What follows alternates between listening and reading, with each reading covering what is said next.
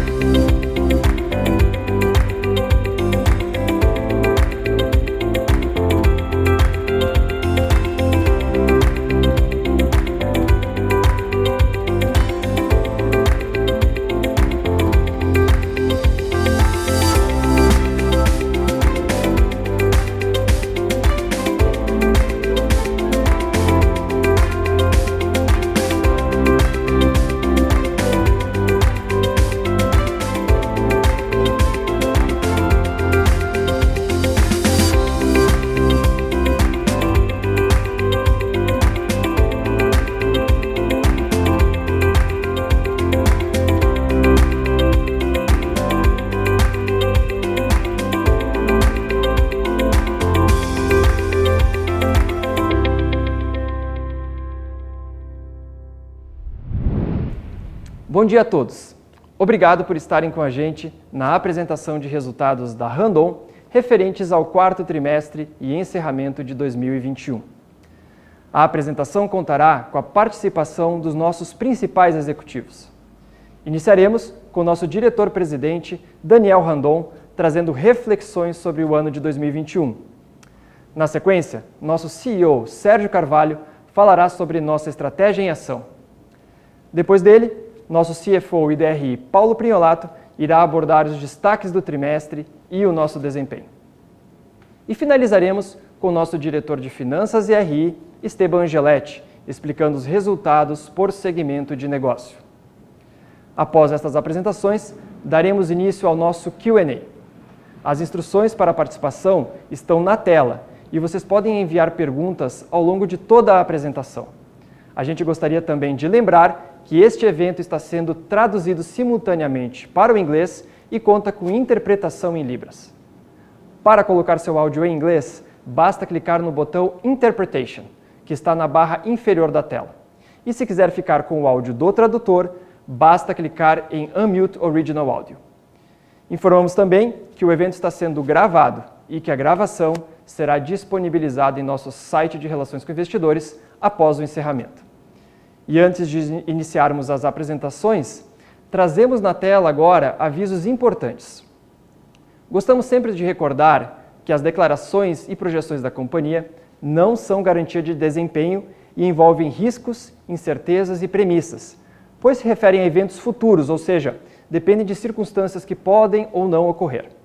Passo agora a palavra ao diretor-presidente Daniel Randon para iniciar a nossa apresentação. Obrigado, Davi. Bom dia a todos os participantes dessa videoconferência de resultados das empresas Randon. Que bom poder assistir o vídeo inicial e ver tantas conquistas importantes que tivemos em 2021. São 73 anos de história.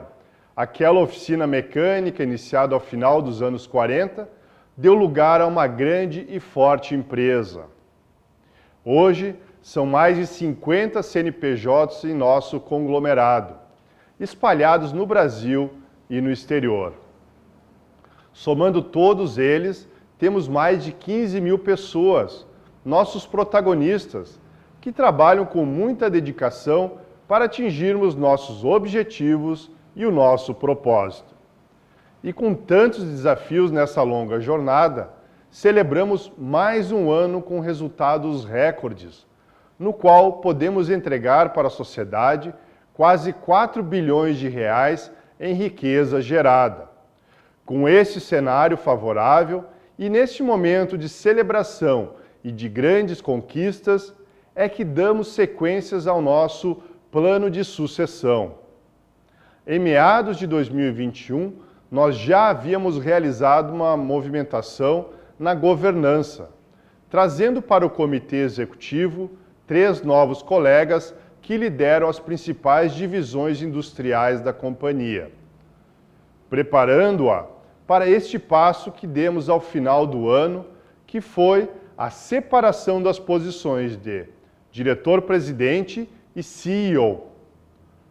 Pensando na continuidade e crescimento dos nossos negócios, o executivo que foi convidado a ser nosso novo CEO foi o diretor Sérgio Carvalho. Eu sigo como diretor-presidente, apoiando o comitê executivo mas focando muito mais em minha atuação institucional e cuidando das pautas ESG, inovação e de marca e reputação. E o Sérgio, desde o dia 1 de janeiro de 2022, está no cargo de CEO da Randon, liderando o comitê executivo da companhia e permanecendo como CEO da Frasle. Eu desejo ao Sérgio muito sucesso na condução dos negócios e tenho plena confiança que ele é o melhor nome para assumir essa posição. Dentre os meus novos desafios está acelerar a agenda ESG das empresas Randon.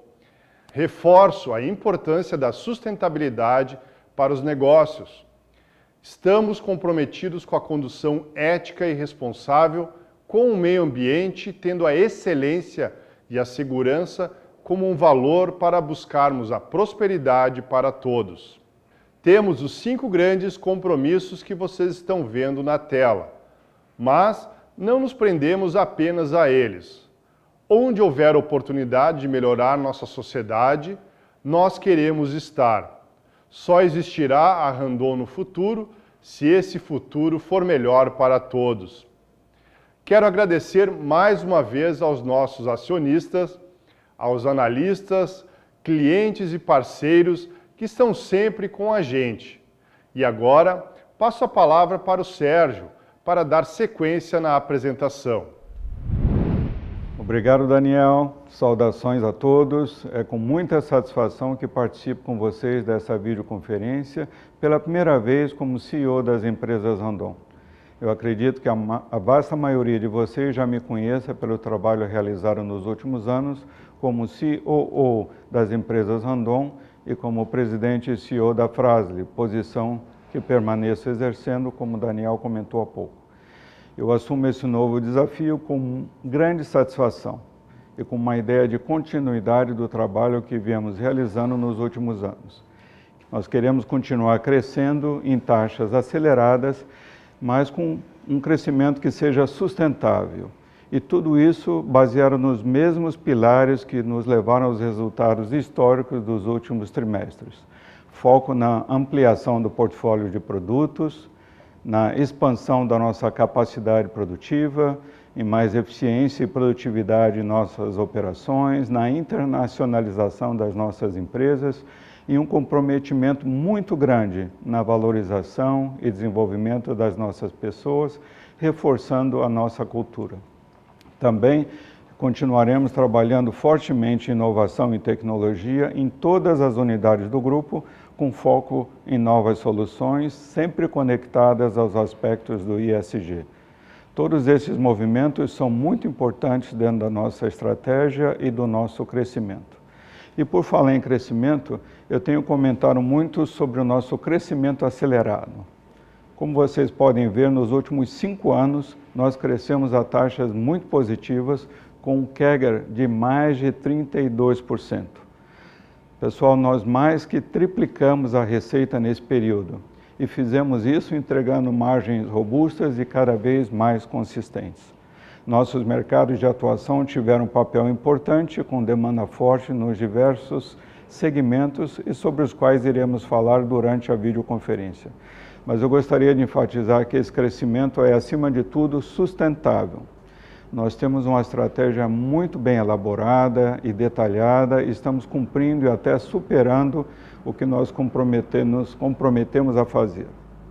E os pilares dessa estratégia que vocês podem acompanhar aqui ao lado estão conectados ao que estamos fazendo em nosso dia a dia como empresa Zandon e aos excelentes resultados que estamos colhendo. Falando um pouquinho sobre esses destaques de 2021, além de ser o melhor ano da nossa empresa em receita, nós batemos recordes em EBITDA e lucratividade.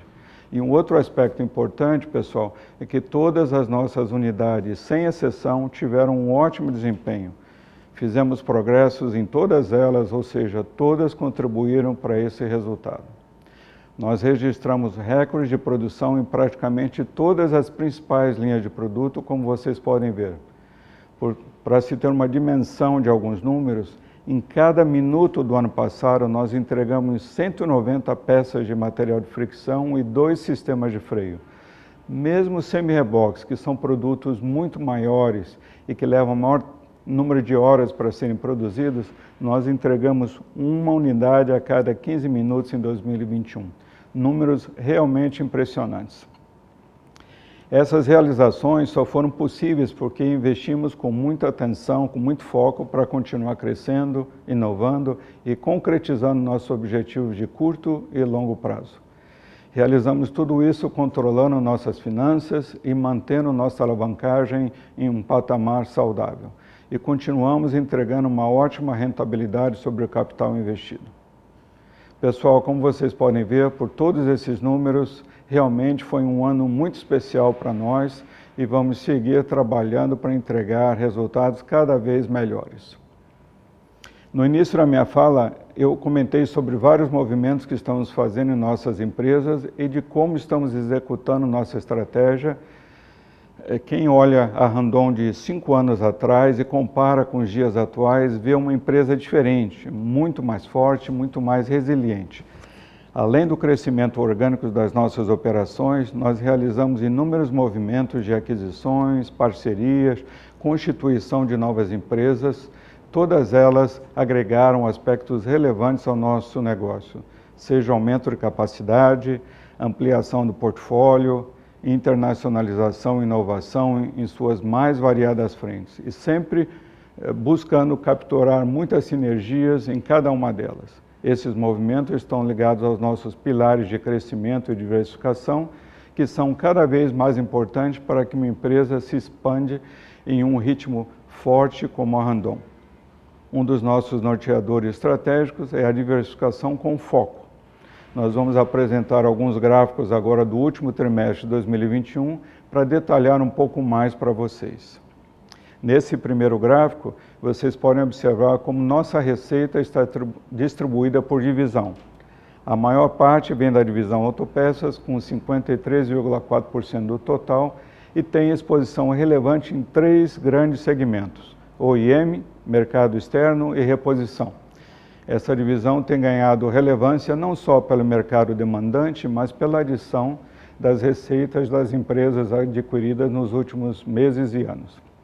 A divisão montadora responde por 43,6% das receitas e conta com exposição a diversos setores econômicos, sendo o agronegócio o principal deles. Além disso, estamos buscando participação cada vez maior nos segmentos de peças de reposição e exportações nas receitas. E a divisão de serviços financeiros e digitais, com 3%, oferece soluções financeiras completas ao ecossistema do transporte, além de outros serviços, e tem sido uma plataforma importante de financiamento para nossos clientes, fornecedores e para nossa rede de distribuição. Quando analisamos a receita por produto, nós observamos que a linha mais representativa é a de semi-rebox, com 36,4%, seguido pelos produtos da Frasle, que entre material de fricção e outros produtos diversos somam 26,4%. Vou destacar esses dois grupos por representarem uma dinâmica que é similar a outros segmentos. Os semi-rebox são produtos com maior preço médio unitário e mix diversificado, que atende à demanda de transporte de diferentes segmentos. Como mencionei anteriormente, a força das vendas desse segmento vem do agronegócio, que respondeu por quase 70% da demanda de implementos rodoviários no trimestre. E como sabemos, é um setor que deve continuar crescendo a taxas elevadas nos próximos anos e apresentando grandes oportunidades para as nossas empresas. Os produtos Frasle compõem o que chamamos de powerhouse de reposição em autopeças, com foco tanto no Brasil quanto no exterior. Exemplo disso é que cerca de 90% pessoal das suas receitas são de vendas no mercado de reposição. E como sabemos, esse mercado é bastante estável e cerca de 40% do total é no mercado externo, ou seja, um perfil extremamente resiliente. Nas exportações por geografias, nota-se a relevância do bloco formado por países do Mercosul e Chile, que respondeu por mais da metade das exportações das empresas Randon no trimestre e que reflete a recuperação dessas economias com um bom momento das commodities agrícolas e minerais. Outra fatia importante vem dos mercados da América do Norte, que seguem expansão e contam com inúmeras oportunidades de crescimento. E quando olhamos a nossa receita sobre a ótica de mercado, nós observamos que 57% tem origem nos OEMs. Porém, como sempre gostamos de ressaltar, dentro desse grupo temos grande diversificação, como semi-reboques, caminhões dos mais variados tipos e atendendo a diferentes segmentos, sendo mais relevante o agronegócio, além de vagões de carga, veículos voltados à mobilidade urbana, como ônibus, metrôs e automóveis. Também avançamos em reposição e no exterior, como já comentei. E esses dois mercados já representam 40% das nossas receitas consolidadas no último trimestre de 2021. Aliás, esse é um ponto relevante que eu gostaria de enfatizar já no final da minha participação. Nós vamos buscar ampliar cada vez mais nossas fontes de receita como forma de proporcionar ainda mais resiliência para os nossos negócios. Nós já avançamos muito nos últimos anos e hoje somos uma empresa mais preparada para enfrentar os ciclos econômicos. Mas sabemos que podemos avançar e acelerar ainda mais essa transformação das nossas empresas. Eu agradeço e passo a palavra ao Paulo para dar sequência à apresentação. Obrigado, Sérgio. Bom dia a todos e agradeço por estarem com a gente em nossa videoconferência de resultados. Como já mencionado anteriormente pelo Sérgio, 2021 apresentou resultados excelentes. O quarto trimestre foi mais um período de ótimo desempenho, principalmente nas vendas. O mercado de caminhões e de semi-reboques performou em níveis históricos, contribuindo fortemente para os resultados apresentados. Além disso, tivemos alto retorno de nossos investimentos com a captura das sinergias entre os negócios, o que permitiu atingirmos números acima do planejado, e isso fez toda a diferença. O agronegócio registrou mais um ano positivo e beneficiou a comercialização dos nossos produtos, seja no segmento dos semi-reboques e de peças de reposição ou indiretamente por meio de venda de caminhões que levam nossas autopeças. E a demanda foi tão alta em um curto espaço de tempo que em muitos casos tivemos dificuldades para atendê-la. Por isso, ao longo de todo o ano, reorganizamos nossas fábricas e investimos em automação para ampliarmos a nossa produtividade. Apesar do cenário positivo, também enfrentamos desafios como a escassez e a inflação, que pressionaram nossas margens. Nós trabalhamos muito para mitigar esses efeitos nos resultados e tivemos êxito em boa parte do ano, porém o, o quarto trimestre acabou sendo mais afetado. Além disso, nesse período, diversos eventos não recorrentes penalizaram o EBITDA. Vou falar em mais detalhes sobre esses pontos ao longo da apresentação. Na tela, vocês podem observar os números do mercado de caminhões e de semi-reboques. O avanço, tanto no comparativo trimestral quanto no anual, é bastante robusto. O quarto trimestre de 2021 foram produzidos mais de 40 mil caminhões e 23 mil semi-reboques, crescimento de 23% e de 10%, respectivamente, no comparativo com o mesmo período de 2020. O aumento das vendas acompanhou o ritmo de produção, ou seja, tudo o que foi produzido no quarto trimestre de 2021 foi para atender a demanda, sem resultar em acúmulo de estoques nas concessionárias e nos distribuidores. E este é um sinal bastante positivo para o nosso setor. Olhando para o ano de 2021 como um todo, foram fabricados mais de 158 mil caminhões e 95 mil semi-reboques, números muito expressivos e com forte avanço na comparação com o ano anterior. Essa produção atendeu não só a demanda do mercado brasileiro, como também o exterior, que registrou crescimento robusto nos comparativos. Sob o aspecto econômico, tivemos a expansão do PIB e o aumento da safra, e também o câmbio favorável que impulsionou as vendas no mercado externo. Por outro lado, tivemos forte inflação, elevando o preço dos insumos, escassez em diversas cadeias de fornecimento e o aumento da taxa Selic, encarecendo as operações de financiamento. Para 2022, alguns desses desafios permanecem no cenário brasileiro e se somam às incertezas de um ano eleitoral. E é por isso que nós temos investido para fortalecer o nosso modelo diversificado de negócios, mitigando essa exposição aos diversos cenários da economia brasileira, aumentando a resiliência dos resultados da companhia. Falando da receita líquida consolidada, que o Sérgio já detalhou, atingimos 2,5 bilhões no quarto trimestre de 2021, sendo o sexto trimestre seguido com recorde de receita. Esse aumento se deve principalmente ao bom cenário do mercado, com alta demanda, e ao reajuste dos preços dos produtos para mitigar os impactos da inflação. Além disso, tivemos a adição de receitas de novas empresas adquiridas, que somaram 71,6 milhões de reais nesse trimestre. O mercado externo, que já vinha apresentando expansão nos meses anteriores, manteve o ritmo de vendas no quarto trimestre de 2021, avançando 53% no comparativo trimestral. A região do Mercosul e Chile foi a mais relevante, com destaque para os países como Paraguai, beneficiado pela safra agrícola, e com o Chile, por conta do alto preço do cobre. A segunda maior região foi a dos Estados Unidos, México e Canadá, para onde são exportados principalmente os produtos da Frasle e os sistemas de freios da Master. A recuperação dos mercados veio também do avanço da vacinação, que permitiu reduzir as restrições para a circulação de bens e de pessoas, contribuindo para um maior crescimento econômico em diversas geografias. Mas assim como no Brasil, alguns pontos de atenção no mercado externo seguem presentes, como a inflação, que tem o agravante do aumento do frete marítimo pela falta de containers.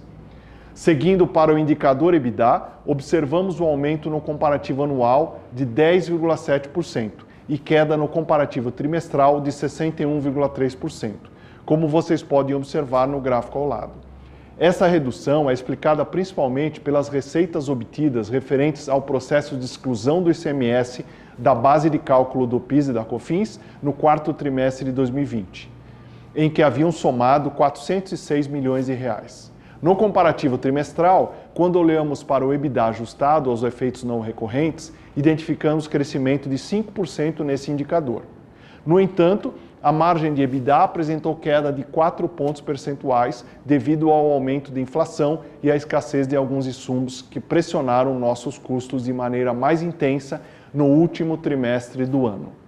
Além disso, tivemos maior efeito de sazonalidade do que no mesmo período do ano anterior.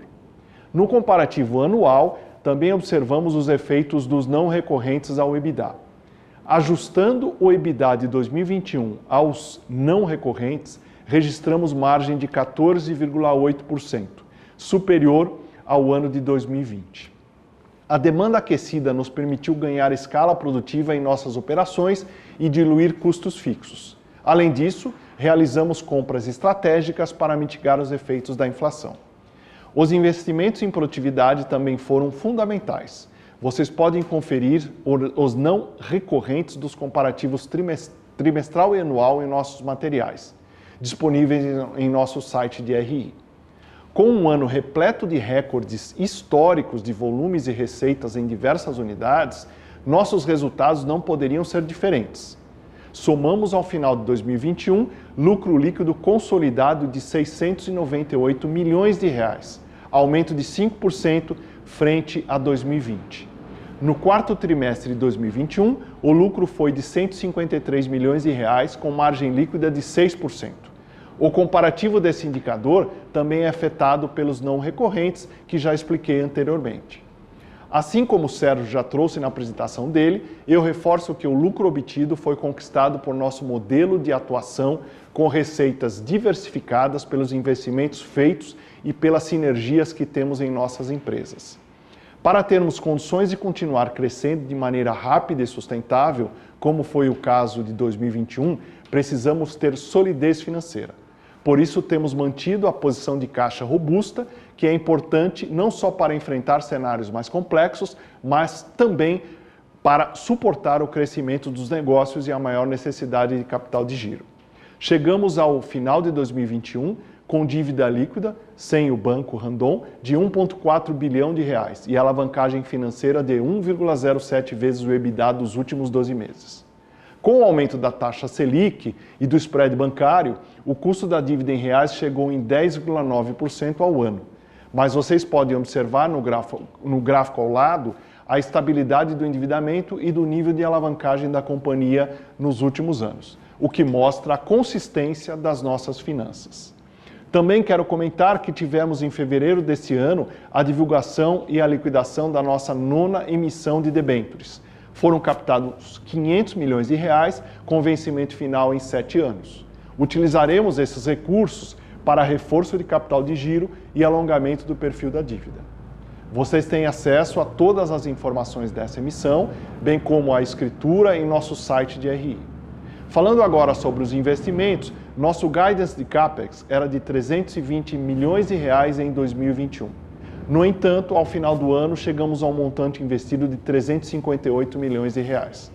Esse aumento em relação à projeção se deu principalmente pela antecipação de alguns investimentos que seriam feitos em 2022. Assim, iniciamos esse ano já com nossa capacidade e nossas operações mais adequadas à demanda atual. Investimos em máquinas e equipamentos, automação industrial em prédios e instalações, como foi o caso da controlada Master, ampliando sua fábrica e implementando processos robotizados de manufatura. No relatório anual da administração, nós tra trazemos valores detalhados e outros destaques sobre esse indicador. E por fim, antes de eu passar a palavra ao Esteban, vou compartilhar algumas informações sobre a Randon no mercado de capitais. No gráfico em tela, vocês têm os dados sobre o perfil acionário da Randon. Ao final de 2021, a base era composta por quase 41 mil acionistas, com free float de 60,4%. Nesse último trimestre, divulgamos o cancelamento de nossas ações em tesouraria, que acarretou mudança na posição dos acionistas, visto que reduzimos em aproximadamente 16 milhões de ações preferenciais o montante total. Na mesma data, divulgamos programa de recompra de ações. Convido você a acessar o QR Code ao lado para obter mais informações sobre estas operações. Falando sobre a remuneração da companhia aos seus acionistas, neste gráfico vocês podem observar a evolução ao longo dos últimos anos. Para 2021, estão previstas a distribuição de dividendos e pagamento de juros sobre capital próprio líquido de impostos no montante de 198 milhões de reais aqui já considerando os dividendos a serem aprovados na próxima Assembleia Geral. Eu passo agora a palavra ao Esteban, que explicará o desempenho por divisão de negócios. Obrigado, Paulo. Também quero agradecer a participação de todos vocês nessa conferência de resultados. Eu começo minha apresentação pela performance da divisão montadora, que atingiu receita de 1,1 bilhão neste trimestre é um aumento de 46% frente ao quarto trimestre de 2020. Desta receita, 35 milhões de dólares tiveram origem no exterior e nas exportações a partir das plantas brasileiras. Já o EBITDA totalizou 83 milhões de reais, com margem de 7,5% no quarto trimestre de 2021. Partindo então para a análise destes números, quero destacar os seguintes pontos do quarto trimestre de 2021. entregamos aproximadamente 8 mil semi-reboques, sendo em torno de 7 mil no Brasil e o restante no exterior. Estes números refletem uma produção média diária de 139 produtos. Destinamos bons volumes ao exterior, sendo um dos melhores trimestres do ano. E esta também foi uma das razões pela redução do nosso market share no mercado nacional, que ficou em 28%. Se adicionássemos os volumes de exportações aos volumes do mercado interno, nossa participação de mercado teria sido 4% superior. Outro fator importante para as receitas desta divisão foi a retomada da entrega de vagões ferroviários, que neste trimestre foi de 147 unidades. Mas, como já vínhamos alertando em videoconferências anteriores, que a pressão inflacionária elevaria os custos e reduziria as margens, isso de fato ocorreu de maneira mais expressiva nos últimos meses do ano. E os não recorrentes desta divisão somaram 1,3 milhão de reais e tem mais detalhes no nosso release de resultados. Passando para a divisão autopeças, ela encerrou 2021 com o melhor trimestre de receita líquida de sua história, fruto de bons volumes para as OEMs e reposição e maior preço de venda no mercado. Destaco alguns indicadores. 1,4 bilhões de reais de receita líquida, receita do mercado externo de 56 milhões de dólares e EBITDA de 175 milhões de reais, com margem de 12,9%.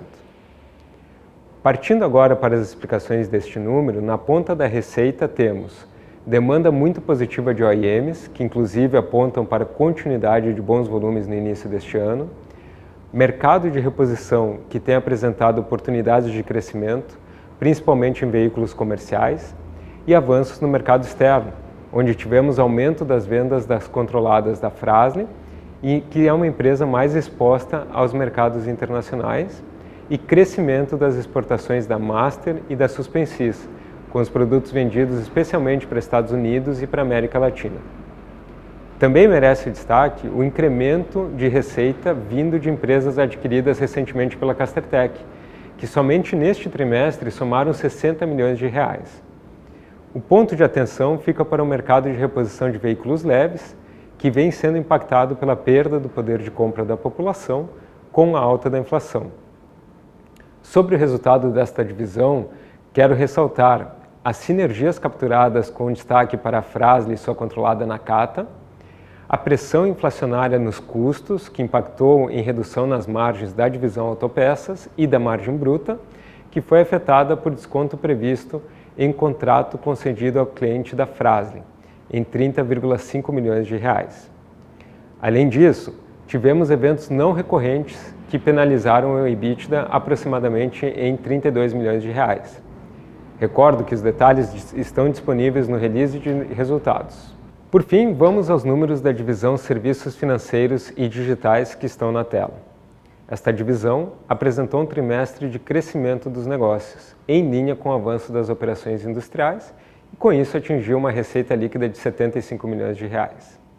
No quarto trimestre de 21, tivemos um avanço de 23% nas vendas das cotas de consórcio, impulsionadas pela boa performance do mercado agrícola e um crescimento expressivo no número de operações contratadas no Banco Randon, que atingiu em 2021 a marca de 1 bilhão de reais em ativo com uma base de clientes qualificada.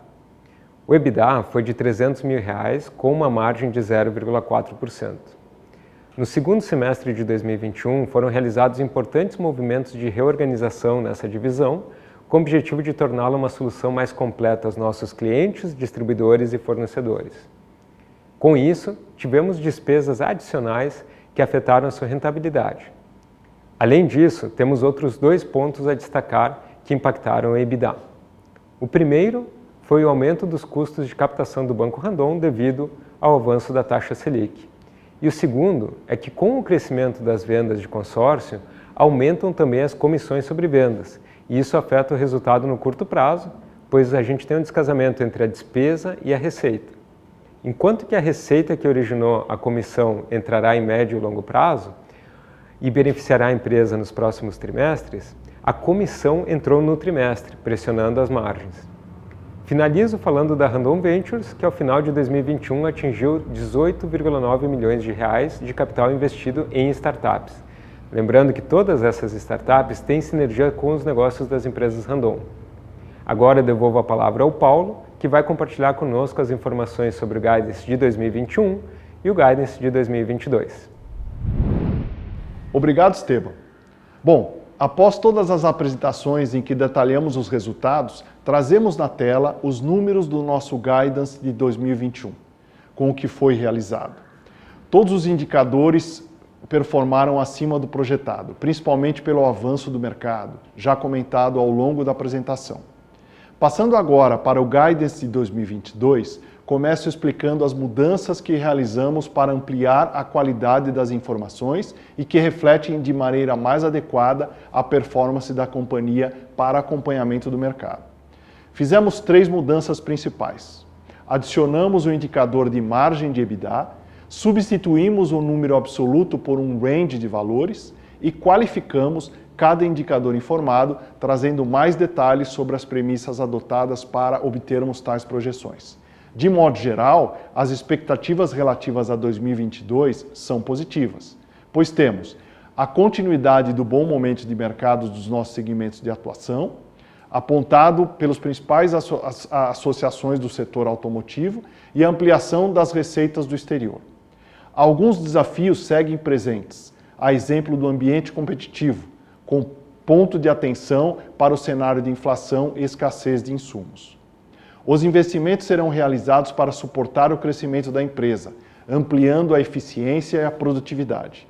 Para acessar os detalhes de cada indicador, convido você a acessar o fato relevante divulgado ontem, que está disponível em nosso site de RI. Antes de finalizar, quero convidá-los a participar da pesquisa institucional Investor, que é um importante instrumento de avaliação sobre as nossas práticas de RI. Vocês podem participar acessando o QR Code ao lado. Agora, devolvo a palavra ao Davi para iniciarmos nossa sessão de perguntas e respostas.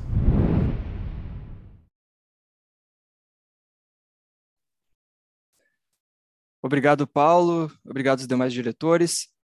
Agora começaremos então a nossa sessão de perguntas e respostas. É, nós já temos algumas perguntas aqui que foram feitas durante a apresentação e também alguns analistas que pediram para fazer pergunta por voz estão na fila. Então, recordo para quem for fazer a pergunta por voz, é só seguir as orientações que estão na tela agora aqui aparecendo para vocês. É, a gente vai anunciar o nome de vocês é, e vai aparecer uma solicitação para abrir o microfone, então é só clicar nesse microfone para abrir o áudio e poder fazer a pergunta. É, a nossa primeira pergunta, então, vem do Lucas Marchiori, do BTG Pactual. Eu agradeço, então, Lucas, a participação. E, Lucas, pode já fazer sua pergunta. Obrigado, pessoal. O áudio está bom? Vocês estão me ouvindo bem? Tudo bem. Sim. Fechado, fechado. Obrigado, bom dia aí. Obrigado uh, pela, pela oportunidade. Duas questões aqui do meu lado. Uh, vamos começar pelo CAPEX. Queria entender um pouquinho uh, quais são esses novos projetos que estão compondo aí, entendo que tem um pouquinho da Nine tem um pouquinho de Smart Composites, se vocês puderem pelo menos abrir uh, o breakdown do que vai para cada um desses novos projetos, acho que são pontos que o mercado está querendo entender bem aí, até para saber um pouco do, dos upsides. Então, se puderem comentar sobre esses novos projetos e qual é a relevância deles dentro do CAPEX, acho que seria legal. Um, e o segundo ponto, sobre uh, a, a, o disclosure que vocês deram agora na margem uh, para o Guidance, aliás, fica aqui o elogio, achei bem interessante esse, esse novo, essa, nova, essa nova disponibilidade de informação para a gente, é muito importante, tá? É, vocês até colocaram ali no fato relevante, tem uma questão de pressão de custos, né, para a margem, pensar o repasse de preço para ano que vem. É, queria entender um pouquinho quais são os, os termômetros aqui que vocês estão olhando para repassar preço. A gente sabe que vai vir pressão de custo, tem aí conflito global, né, deve subir o preço das commodities todas aí, então, queria entender uh, o, o, que, o que dá para vocês o conforto de conseguir repassar preço? É o backlog que está longo? É a dinâmica de preço que ainda está boa? Enfim, acho que pegar um pouco desse sentimento, tá? Essas são as perguntas e deixo aqui o, o, o cumprimento aí, o desejo de sucesso para o Sérgio aí na nova função, pessoal. São esses pontos aqui. Obrigado. Obrigado, Lucas, por nos acompanhar. Obrigado pela pergunta também. Começo respondendo aqui, então, a, a questão do CAPEX. Né? Então, a gente anunciou o um novo range no guidance divulgado ontem. É, esse range, Lucas, ele compreende aí uma, uma série de fatores, né? Então, o primeiro ponto, né, porque esse range um pouco maior é, em função do tamanho das nossas operações também, se a gente comparar a Randon de 2018 com a Randon de 2021, a Randon de 2022, no período a gente adicionou 18 CNPJs entre é, empresas novas, empresas adquiridas, e praticamente dobramos a nossa receita, e isso exige também uma demanda de investimento adicional, uh, além de contar também com um cenário inflacionário, uma taxa de câmbio um pouco maior que contribuem para fazer com que mesmo o capex de manutenção já seja num patamar mais elevado do que foi é, nos períodos anteriores. Se a gente olhar aqui para a nossa depreciação hoje, só ela anda na casa de 250 milhões de reais, então manutenção da nossa capacidade já consumiria pelo menos boa parte desse CAPEX. Claro que a gente vem falando para o mercado, está né, tá cada vez mais difícil dizer o que, que é CAPEX de manutenção e o que, que é CAPEX de expansão, porque toda vez que a gente precisa fazer alguma troca de máquina, alguma é, manutenção numa máquina, a gente já consegue evoluir para uma máquina que tem uma eficiência maior, né, seja através de soluções de mercado ou principalmente através da RTS da Alton aqui, que são soluções dentro de casa que eu posso comentar em relação à divisão desse guidance, né, que está no range de 340 a 370 milhões, é, a divisão dela entre as nossas divisões de negócio, mais ou menos 30% é destinado para montadora, 68% para autopeças e um pequeno residual aí 2% para a divisão serviços. Em relação a, acho que mais um ponto só para comentar, é, na parte de autopeças, esse CAPEX está direcionado para a Frasle, que tem a, a, o seu guidance divulgado também essa semana aqui, mas também para as operações novas da Castertech, né? O, foi mencionado aqui na nossa videoconferência, nos últimos 12 meses a Castertech dobrou a sua capacidade de fundição através de aquisição eh, da CNCS, Fundituba e de ativos eh, da Mainfund, né? Então, como elas são ativos que também estão em ramp-up, eles vão demandar um, capex adicional. Isso explica também o porquê é, colocar um pouco mais de, de investimento na parte de autopeças. É, e aí, só para fechar a questão do CAPEX, acho que é importante lembrar que a gente mantém a nossa disciplina financeira, então o nosso cuidado aqui para manter a alavancagem próxima a 1, é, isso também foi fatorado no momento que a gente tomou a decisão do guidance é, de, nesse range de 340 a 370 milhões, ou seja, é um valor que nos deixa confortável em é, seguir o nosso, nosso objetivo de manter a alavancagem sob controle.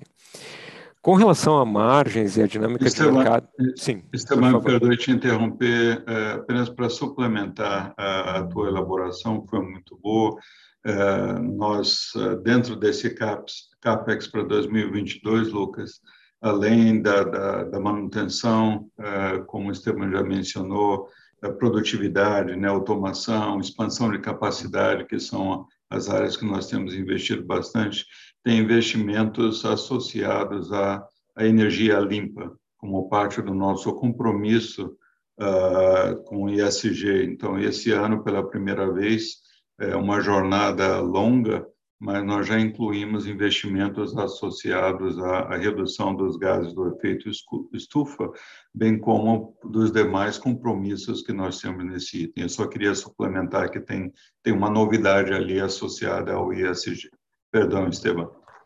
Não, ótimo, Sérgio. Obrigado pela, pelo complemento, bem lembrado mesmo.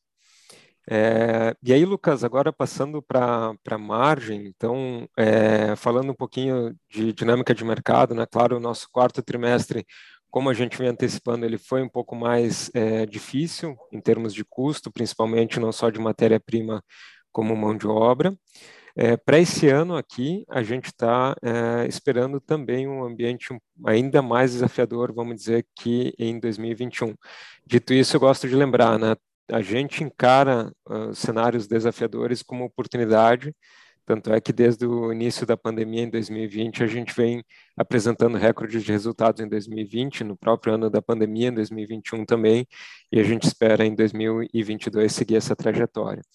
É, dentro dos componentes de margem, né, eu diria que se o ano passado talvez a maior preocupação estava em custo, esse ano aqui a maior preocupação vai estar em preço. É, custo é, não é que a gente não deixa de olhar, obviamente fica no radar tanto a inflação de matéria-prima, a inflação de, de, mão de obra e principalmente a disponibilidade né, de materiais, mas é, pelas conversas que a gente tem iniciais, elas entram num patamar mais estável do que foi o ano passado. O ano passado é, foi um ano muito complicado para a ponta de custo para o nosso pessoal de compras. Né? E, e como comentava, se por um lado custos é, têm um viés um pouco mais estável, é, por outro lado, preço vai ser uma dinâmica que a gente vai precisar acompanhar mês a mês. Uh, a entrada de pedidos até então tem mostrado um, uma média saudável, em linha com o que a gente viu o ano passado, porém o preço está sendo um item para ser negociado é, de forma frequente. Né? E isso é por uma é, diversa razão, diversos fatores, né? seja é, por uma demanda que o mercado espera até um pouco menor do que foi o ano passado, quando a gente olha para semi-reboques, é, pelo aumento de custo de capital, aí com a Selic aumentando, isso acaba é, fazendo com que o custo de financiamento aumente, e seja também pela perspectiva de PIB um pouco menor do que foi o ano passado, um crescimento ou até mesmo um, PIB é, dando de lado aí em relação ao ano passado, tudo isso traz incerteza, sem contar que é um ano eleitoral, então a gente deve ver um segundo semestre ainda um pouco mais turbulento do que a gente desenha para o primeiro semestre, tá? Ficou claro, Estevam. Obrigado aí, pessoal, pelas respostas. Bom dia a todos aí. Obrigado, Lucas. Bom, nossa próxima pergunta, então, é do Pedro Fontana, do Bradesco BBI. É, Pedro, obrigado por participar com a gente. Pode fazer a sua pergunta. É, pessoal, bom dia. É, obrigado por pegar minha pergunta. Parabéns pelo resultado. É, eu tenho duas perguntas aqui do nosso lado. A primeira é se vocês podem comentar um pouquinho sobre a estratégia de M&A da Randon, é, quais mercados e segmentos vocês estão olhando, em termos assim, de timeline, a gente pode esperar alguma coisa já para 2022. E a segunda pergunta é com relação ao mercado de vagões. É, o que vocês estão esperando para 2022 em termos de volume? E quando esses novos investimentos que estão sendo anunciados no setor ferroviário devem começar a se traduzir em volumes para Randon? Perfeito, Pedro. Obrigado por acompanhar nosso call. Eu vou dividir essa resposta aqui com o Sérgio. Sérgio, é, por favor, se você quiser comentar sobre a primeira item da pergunta, que é a nossa estratégia de M&A, e eu depois eu volto para falar de vagões. É, sem dúvida. Pedro, obrigado pela pergunta. É, sim, Pedro, quando nós olhamos é, os nossos desempenho recente como como vocês observaram, nós eh, triplicamos o tamanho da empresa nos últimos cinco anos, é, seguindo um plano estratégico é, que nós havíamos definido. Obviamente, o mercado, é, em alguns segmentos, ele se recuperou e isso contribuiu para esse crescimento fantástico que nós tivemos. Uh, nós também sabemos que no período mais recente a inflação a recuperação né, da inflação de matéria-prima eh, levou a preços de venda mais altos, isso também contribuiu, mas existe um crescimento orgânico com expansão do portfólio de produtos e as aquisições que nós fizemos que tiveram um papel bastante importante nesse crescimento acelerado. E a nossa intenção é, como nós mencionamos, é continuar nessa tocada, continuar nesse crescimento acelerado e dentro desse espírito é, temos sim intenções de continuar com é, M&As é, também. É, nos últimos anos, nós nos focamos talvez um pouco mais é, na criação por parte de várias das nossas unidades, mas talvez capitaneada ali pela nossa frase, na criação de um powerhouse de reposição por razões é, bastante claras, e mas esse powerhouse de reposição nos permitiu crescer a receita a 23%, digamos, do nosso, na nossa receita total. E o nosso objetivo agora é crescer um pouco mais as nossas receitas em moeda forte. Então, nosso foco de atenção é, nos, nos próximos, no próximo ciclo eh, ele vai se referir a, a, a, não que nós não venhamos a fazer movimentos aqui no Brasil, mas nós uh, gostaríamos de priorizar uh, receitas advindas de mercados externos em moedas fortes. Uh, isso deve acontecer por parte de várias das nossas unidades. Por se tratar de, de um M&A, Pedro, como você sabe, nós temos a dificuldade de expandir demais, né, de detalhar demais nesse momento, mas é, temos sim intenção de continuar e focados em, em mais receita internacional, expandindo o portfólio de produtos, expandindo essa, essa, uh, uh, essas uh, geografias, mas focaram na, na moeda forte. Obrigado, Espero ter respondido, Pedro. Obrigado, Sérgio. É, voltando aqui para a questão de vagões, então, Pedro, é, esse ano, o ano que a gente está reportando aqui, de 2021, já foi um ano bem mais positivo que os últimos dois anos, né? É, e a expectativa para 2022 é que continue esse crescimento. Durante 2020, nós tivemos renovação de é, importantes concessões de clientes, é, que já se refletiram nos, no, na, na carteira de pedidos de vagões entregues em 2021. E para 2020, a gente espera um mercado na casa de 1.500 a 2.000 uh, vagões, 2.000 unidades, uh, na expectativa que a Randon possa manter seu market share histórico na casa de 20% a 30%, ou seja, com esses parâmetros, a gente pode esperar talvez é, pelo menos uma repetição dos volumes de vagões que nós tivemos em 2020 e 2021, é, até com uma possibilidade de, de upside, de superar um pouco os valores de 21. Lembrando que, além de, da renovação das concessões, a gente também teve é, a aprovação de marco legal que permite o investimento privado e a operação de, de, de ferrovias. Isso espera, a gente espera destravar bastante investimento na área nos próximos anos.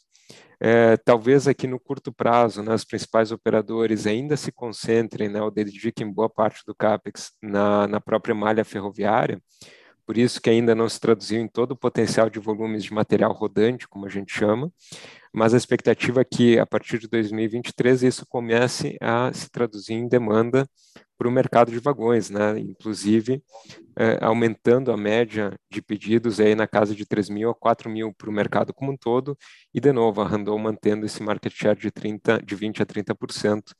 É, e aí para isso, né, Pedro, acho que é importante lembrar que a gente fez um investimento recente na nossa planta de Araraquara, o ano passado, que até então ela era binária, vamos dizer assim, ela fabricava ou semi-reboques ou vagões. Com o investimento que nós realizamos o ano passado, ela tem condições de fabricar os dois ao mesmo tempo. Isso porque temos essa expectativa que os dois mercados continuem aquecidos, a gente quer atender os dois mercados sem perder market share. E, e, é uma planta que fica próxima a uma ferrovia da Rumo, com acesso a outras ferrovias do país, o que acaba beneficiando não só a entrega do próprio vagão, como também o recebimento de inputs de insumos para a fabricação. Né? Uma localização bastante estratégica.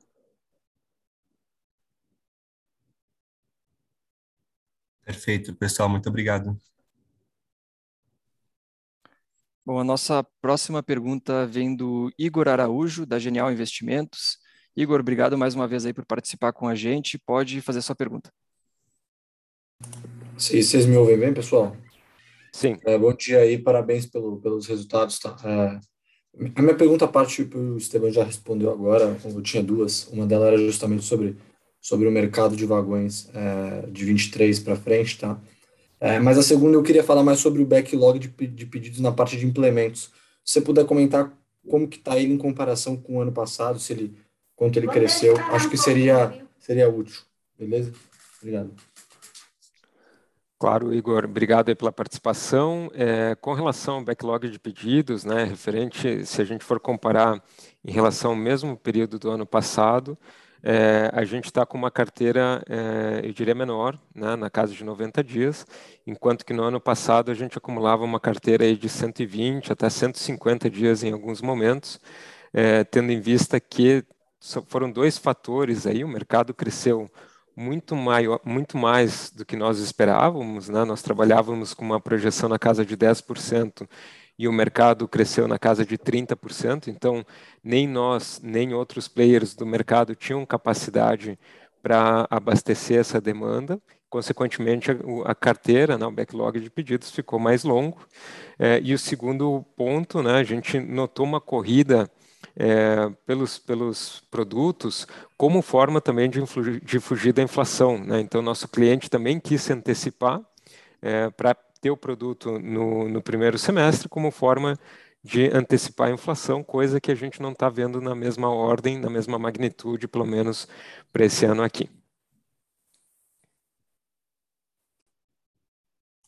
Perfeito, obrigado, pessoal. Bom dia. Bom, nossa próxima pergunta vem da Andressa Varoto, do UBS. Andressa, obrigado por participar com a gente. Você pode fazer a pergunta também.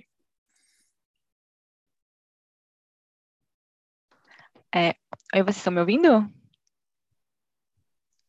Sim, sim.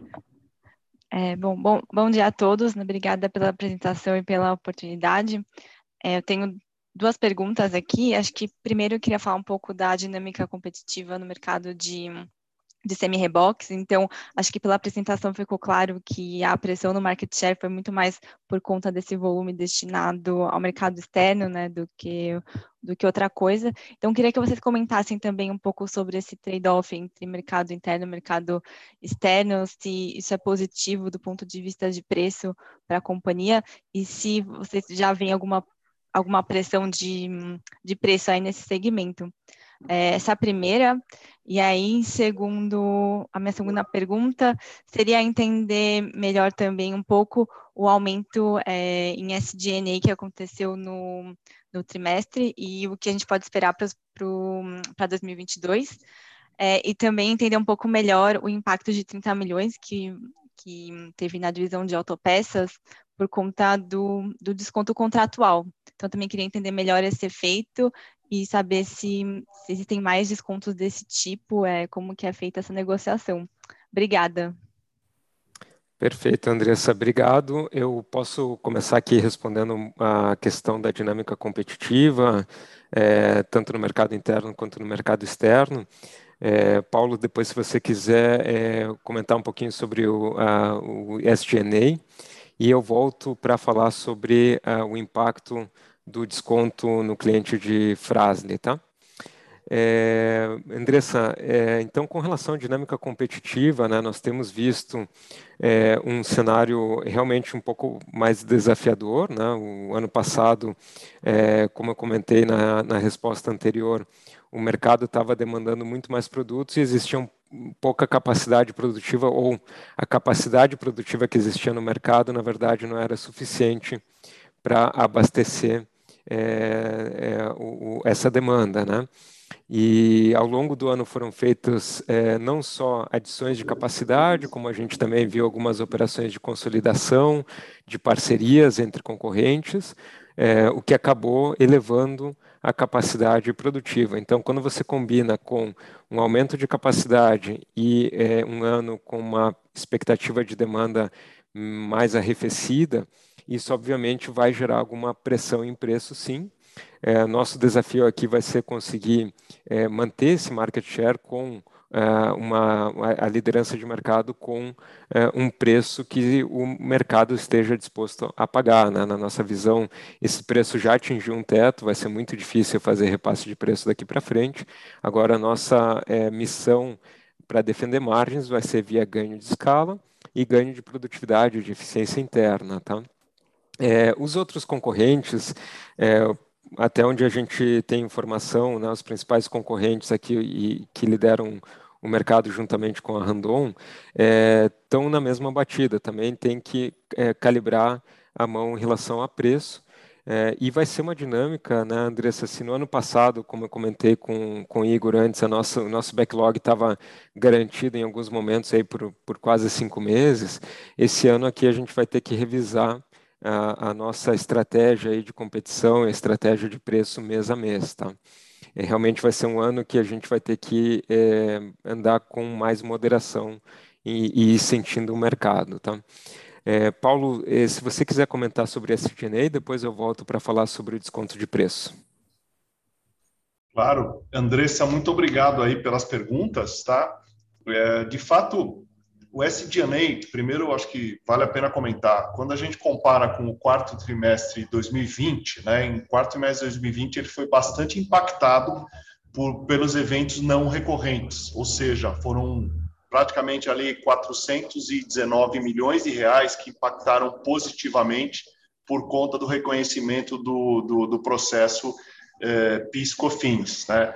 Além disso, né, a gente teve aí no, no, no, no quarto trimestre de 2021 algumas receitas não recorrentes e despesas não recorrentes. Então, receitas não recorrentes, acho que vale mencionar principalmente a questão de, de reversão de impairments, né, de controladas indiretas da divisão autopeças, que foram aí é, é, um pouquinho mais que 20 milhões, e isso, sem dúvida alguma, por conta das, das projeções aí é, é, melhores em função do que ocorreu aí é, de, de, de em, em, no ano de 2021. Então, ficamos felizes em, em fazer essa reversão desse impairment.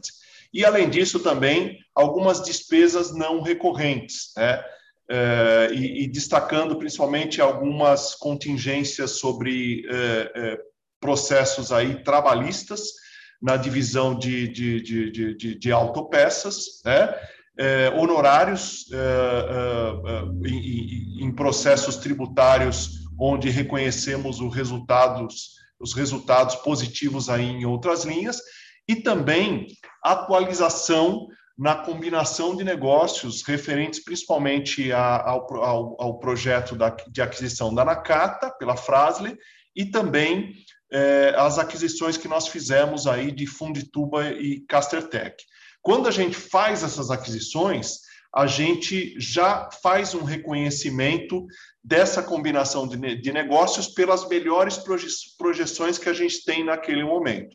E como a, a, a, o mercado melhorou substancialmente desde a aquisição, essas, eh, essas aquisições elas elas estão dando um resultado melhor, que está contribuindo muito para pro, os nossos resultados. É, é, isso é, é, bom, podemos dizer assim.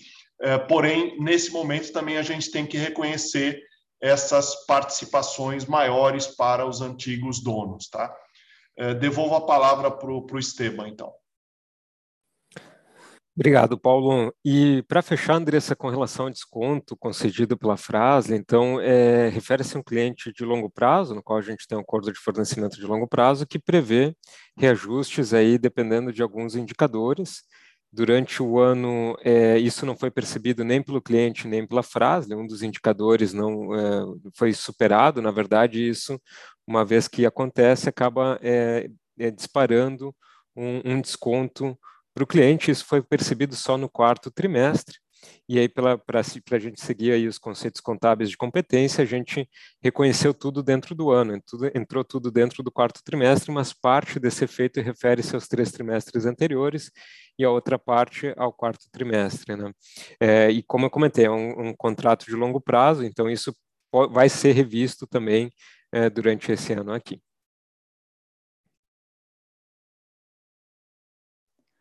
É, tá ótimo, muito obrigada pelas respostas. Bom, eu recordo a todos, eh, pessoal, agradecendo a participação, que nós estamos encaminhando para a parte final aqui do nosso Q&A, com mais duas perguntas, é, mas quero lembrar também que diversas perguntas que nós recebemos aqui é, por escrito a maior parte já foi respondida né, durante a participação dos nossos diretores, e aquelas que a gente não conseguir responder agora durante o Q&A, nós iremos entrar em contato posteriormente e responder cada uma delas. É, então, para a próxima pergunta aqui, eu chamo o Marcelo Mota, do JP Morgan, uh, para poder fazer ela por áudio. Uh, Mota, obrigado por participar, pode fazer a pergunta. Ah, obrigado, Davi. Bom dia aí, pessoal. Duas perguntas rápidas. A primeira, se vocês pudessem comentar um pouco sobre eletrificação, enfim, né, acho que a carreta elétrica aí é uma coisa que né, deve ser um, um, produto revolucionário, uma coisa que só vocês têm. Como é que vocês estão vendo o desenvolvimento disso, as vendas, né? Lembro que nos outros calls se comentava bastante sobre qual que seria o modelo de comercialização disso. E a outra, olhando mais na parte financeira, enfim, vocês acabaram de emitir a debênture, imagino que isso aqui é para rolagem de dívida mas de qualquer maneira tem uma torre ali de, de amortização um pouco mais forte esse ano, ali talvez na casa de, de um BIT 700, então entender um pouco enfim, o que mais vocês estão planejando fazer aí, depende para rolar isso, se vocês já pagam, enfim, a posição de caixa de vocês é super confortável para honrar esse compromisso, mas só entender um pouco como é que está a cabeça aí para essa questão de amortização. Obrigado. Obrigado, Mota, pelas perguntas e por nos acompanhar. Eu vou dividir essa resposta, as respostas com o Sérgio e com o Paulo. Né? Acho que o, o Sérgio pode comentar um pouquinho sobre as nossas iniciativas de eletrificação. Temos uh, o ESIS, né, que é o Sistema de Eletrificação, o Eixo Elétrico, uh, mas a gente tem outras iniciativas também é, que está em curso, né? E depois com o Paulo para comentar um pouquinho sobre a posição financeira, mas adiantando nessa torre de vencimento, ela é do consolidado. A gente tem uma, uma parte importante que é do próprio Banco Randon e que a natureza dele é, obviamente, é, alavancada, né? Então é, isso já está previsto para a gente fazer essa rolagem de dívida. A outra parte que é das operações industriais, que foram cobertas aí, em grande parte já pela captação da nona emissão. É, Sérgio, se você quiser então comentar sobre a eletrificação, por favor, e depois a gente segue com o Paulo. Perfeito. Ah, Marcelo, obrigado pela, pela, pelas perguntas. Uh, nós uh, continuamos extremamente positivos, otimistas é, com relação a esse desenvolvimento nosso brasileiro é, de, é, de um, um semi-reboque elétrico, digamos assim, se utilizando do nosso sistema ESIS, é, que envolve um eixo de tração elétrica, motor, inversor elétricos, uh, envolvem a nossa própria bateria e, mais principalmente, um software que controla todo o sistema de atuação desse produto. Nós anunciamos isso uh, há dois anos atrás, temos trabalhado muito na otimização do sistema, na durabilidade, uh, e chegamos agora a uma fase onde nós temos testes, avaliações já com clientes, com frotistas acontecendo. tivemos há cerca de 30 dias atrás uma etapa importante cumprido, cumprida é, associada a, a, ao, ao, antigo Denatran, é, digamos, formalizando, né, na reta final de formalizar, legalizar esse tipo de configuração que era desconhecido. Né? Nós estamos sendo pioneiros aqui, no, não é, Marcelo? Então, essa, uma, um semi-reboque elétrico não existe na legislação. Então, vai existir agora, está na fase final em consulta pública, mas estamos bastante otimistas. Eh, fizemos todos os desenvolvimentos, o produto está muito mais otimizado com relação àquilo que nós tínhamos no início e continuamos, eh, já acreditamos que esse ano vamos iniciar a comercialização. Como todo produto envolvendo tecnologias assim mais avançadas, existem fases distintas. A primeira fase é aqueles que adotam inicialmente o produto, esse early adopters. Isso tem muito a, ver com a imagem das suas empresas, os nossos clientes, né, que vão ser os nossos. Tem a ver com ISG, é, mas empresas que estão dispostas a cumprir com o seu compromisso uh, e, e, e, vão adotar esse tipo de, solu de solução. Num segundo momento, nós vemos ali a empresa já trabalhando no seu business case uh, os custos desse tipo de tecnologia, principalmente por parte das baterias, deve cair e muitas frotistas já vão utilizar pensando nos econômicos, melhorando uh, o seu, os seus uh, resultados. E, por fim, uma combinação de maior volume com maior queda de custo, aí uma adoção em massa acontece. Então, estamos muito animados e nós temos projetos do ESIS também aplicados a veículos, uh, além do semi-reboques, em caminhões. Não temos aqui liberdade de expandir muito, mas nós temos um grande fabricante uh, de, de, de, caminhões que tem trabalhado conosco para a utilização da nossa tecnologia. De forma que continuamos otimistas e esse ano já iniciaremos comercialização. Obrigado, Sérgio. a segunda, a segunda parte, Marcelo, obrigado aí pela pergunta, tá?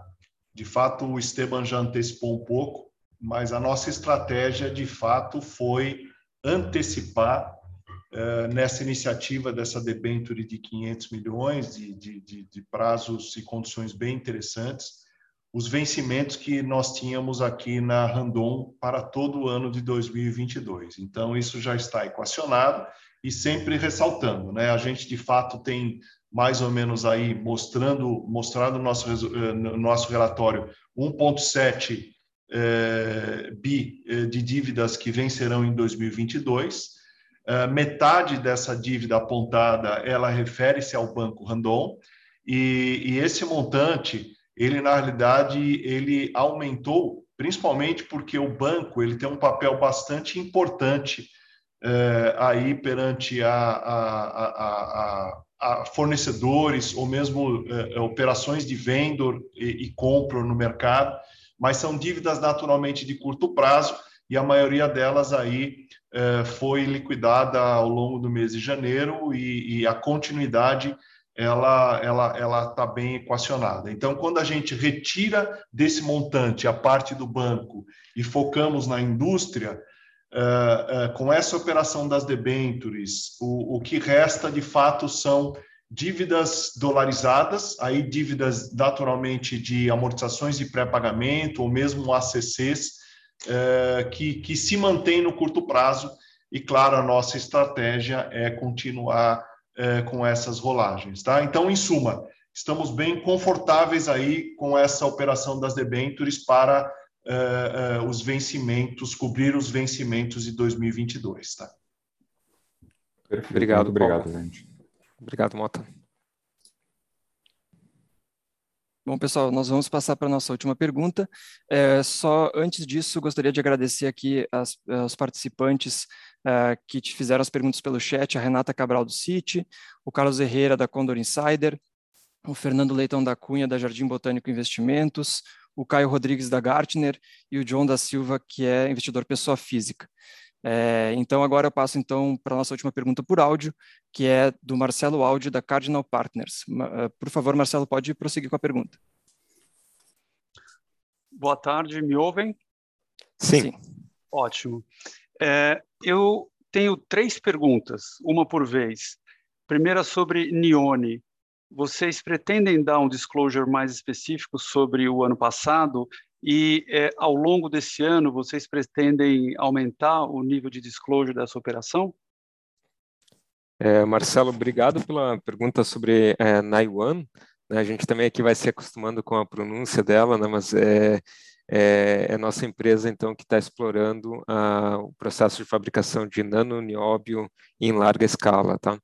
É, o ano passado, a gente já anunciou um produto em parceria com uma, um, um, fornecedor estratégico, que é uma, uma tinta né, que já leva o composto da Naiwan.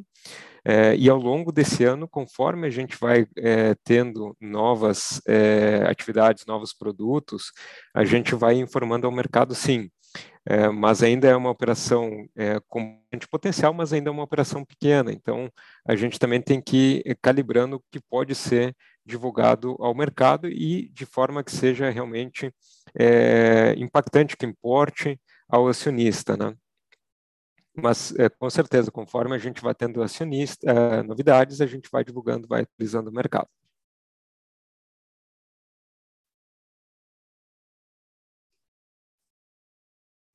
Segunda pergunta, é, vocês mostraram ao longo dos últimos quatro, cinco anos uma evolução importante com relação à governança, mas ainda falta um passo é, igualmente importante, que é um dos mais importantes, que é a migração para o novo mercado. É, vocês nunca, no nosso entendimento, vocês nunca tiveram tão perto de poder dar esse passo pela condição muito forte financeira da empresa, pela participação que o grupo controlador já tem na PN. Então, gostaria de perguntar se vocês têm planos, se está no horizonte visível, vocês considerarem uma migração para o novo mercado. Legal, obrigado, Marcelo, pela provocação. Aqui o Paulo com certeza vai poder endereçar essa pergunta aí. Marcelo, muito obrigado pela pergunta. A gente fica contente que você tenha acompanhado aí essa evolução da nossa governança. Isso para nós é muito importante, né? E também você deve ter notado que no, no Pratique Eu Explique de julho do ano passado, uh, a gente conseguiu, tanto o Frasley quanto Randon, uh, ficar com uma aderência, inclusive, acima das empresas que estão listadas no novo mercado, tá? É, sempre lembrando que na Frasle a gente tá, tem um nível um pouquinho superior, porque lá na Frasle a gente tem é, apenas uma classe de ações. Tá? Então, é, na realidade, esse é um tema que, primeiro, a gente tem um compromisso de continuarmos com essa evolução. Então, esse movimento comentado aí no início da apresentação, é, de termos é, a nomeação do, Sérgio como CEO, é um profissional com larga experiência de mercado, já, já mostra essa abertura contínua do acionista controlador nessa movimentação. Segundo, claro que a gente acompanha o mercado, a gente é, monitora, é, isso sem dúvida alguma é um tema que a gente debate, que a gente discute, mas nesse momento a gente não tem nenhum plano para fazer essa migração é, o nosso, como eu comentei, o nosso compromisso é continuarmos com essa evolução é, contínua é, e continuarmos, sem dúvida alguma, monitorando o mercado.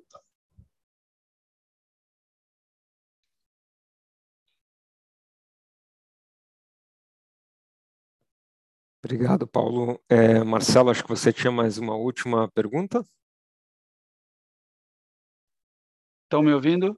Sim. Tá. Minha última pergunta é com relação à recompra de ações. Qual é o plano ao longo de 22? Legal, acho que o Paulo também pode endereçar essa pergunta aqui, mas lembrando que o ano passado, no final do ano passado, nós anunciamos né, um cancelamento de ações em tesouraria e um novo programa de recompra de ações de até 5 milhões de, de ações né, para serem executados nos próximos 18 meses. Paulo, se você quiser comentar um pouquinho mais. Sim, sim, Marcelo, obrigado aí pela, pela, pela pergunta seguinte, tá? É, de fato, nós temos uma autorização do Conselho de Administração para comprar até 5 milhões de ações Rapt 4. Essa, esse plano, ele, ele está aberto, ele é válido por 18 meses, e claro, Marcelo, a gente aqui não pode antecipar ou divulgar qual será a nossa estratégia, tá? O ponto é, é, durante esse período, sem dúvida, sem dúvida alguma, nós estaremos acompanhando o mercado. E, e, e, por que, que a gente soltou esse plano? Porque a gente entende que hoje o, o valor de mercado não reflete o real potencial de valor uh, da nossa companhia, tá? Então, uh, mediante a evolução desse plano, com fatos consumados, aí sim a gente poderia ir atualizando o mercado, tá? Obrigado, Paulo. Ok, obrigado, pessoal.